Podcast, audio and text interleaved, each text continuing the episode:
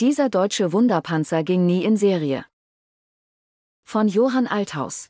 Panzerentwicklung per Telefon, diese Idee war neu. Soldaten, wenn ihnen der neue Panzer Kummer macht, fluchen sie nicht hilflos auf die Experten, gab 1965 General Wellborn G. Dolvin bekannt, der Planungschef der US Army. Melden Sie ein R-Gespräch zu Sergeant Hendricks an und sagen Sie ihm gründlich die Meinung. Eigens für kommende Beschwerden der Panzerbesatzungen hatte Dolvin den erfahrenen Panzersoldaten Otis C. Hendricks in die gemeinsame deutsch-amerikanische Entwicklungsgruppe für den künftigen Kampfpanzer 70 berufen und seine Telefonnummer bekannt gegeben. Der Sergeant hatte die Unteroffiziersakademie absolviert und sich als Fallschirmjäger qualifiziert. Vor allem aber stand lange ein Panzerspähzug in Deutschland unter seinem Kommando, also eine Eliteeinheit. Wenn jemand in der US Army die Sorgen von Panzerbesatzungen verstand, dann er. Allerdings bekam Hendricks in seiner neuen Aufgabe wenig zu tun, denn der Kampfpanzer 70 ging nie in Serie, kam nie an bei der Truppe, es blieb bei exakt 14 Prototypen, je sieben für die Bundeswehr und die US Army. Der Karriere des Ende 1933 geborenen Berufssoldaten schadete es nicht, er stieg 1969 zum Command Sergeant Major des Militärstützpunkts Fort Meade auf, einem der höchsten Posten, die Unteroffiziere in der US Army überhaupt erreichen können.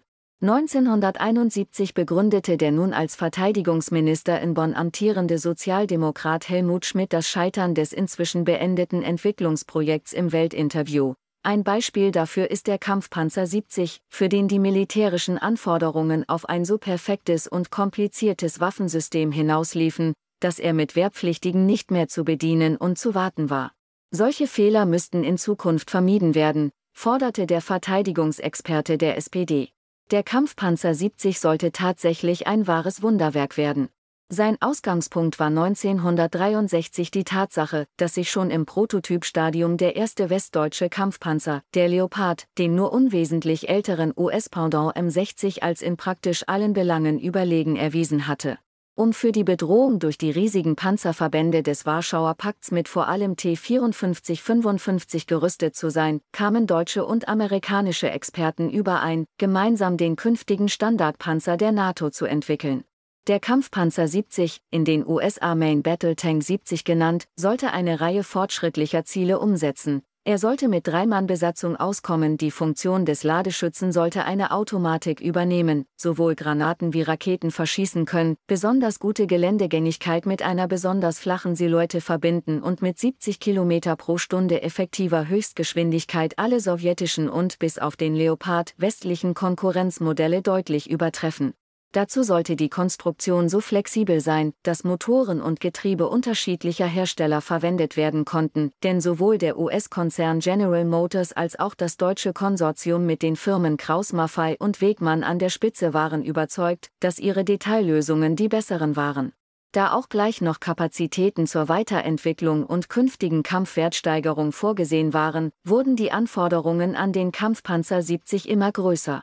Als zusätzlicher Streitpunkt erwies sich, dass die US Army mit der Erfahrung aus zwei Kriegen seit 1945 in Korea und Vietnam dem Schutz der Besatzungen größere Bedeutung einräumten als die Westdeutschen, denen Beweglichkeit wichtiger war als Panzerung.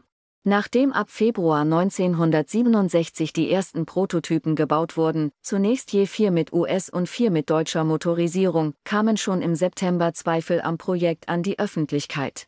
Welt berichtete, in Bonn mehren sich die Indizien, dass es zu einer Umrüstung der Bundeswehr auf den Zukunftspanzer im ursprünglich vorgesehenen Umfang aller Voraussicht nach nicht kommen wird. Dabei war das Ergebnis der gemeinsamen Entwicklung ausgesprochen beeindruckend.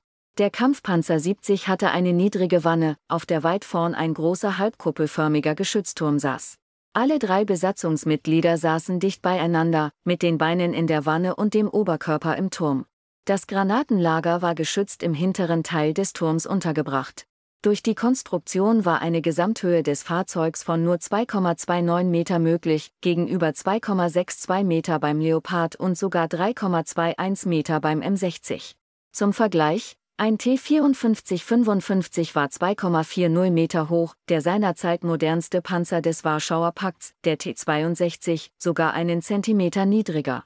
Doch für den Kampfpanzer 70 hatten sich die deutschen Ingenieure noch etwas Besonderes ausgedacht. Anders als bei konventionellen Laufwerkskonstruktionen verfügte er über eine hydropneumatische Federung, die verstellbar war.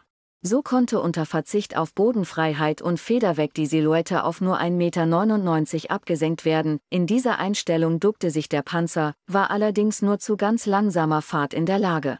Da der Verstellbereich 60 cm betrug, konnte der Kampfpanzer 70 aber auch mit besonders großer Bodenfreiheit fahren. Ein 50 Tonnen schwerer Gigant in vollem Tempo von 70 km pro Stunde braucht keine Tarnung, denn er ist weder zu übersehen noch zu überhören.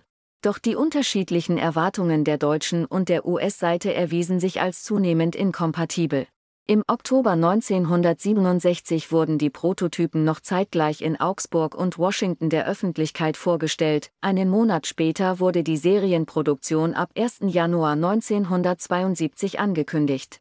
Noch im November 1969 bekräftigte Helmut Schmidt den Willen auch der sozialliberalen Bundesregierung, am Kampfpanzer 70 festzuhalten. Doch intern war längst eine entgegengesetzte Entscheidung gefallen. Kraus Maffei bekam den Auftrag, aus dem auf eigenes Risiko konzipierten Leopard-Nachfolger mit dem vorläufigen Namen Keiler einen Nachfolger zu entwickeln. Er hieß ab 1972 Leopard 2.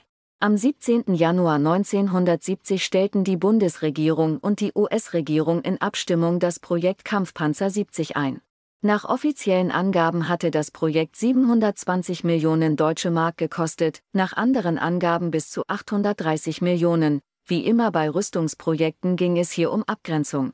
Welt fragte nur halb ironisch nach dem Ende der Entwicklung, sollte der Kampfpanzer 70 auch Schwebefähigkeit haben. Dieser Artikel wurde erstmals im April 2023 veröffentlicht.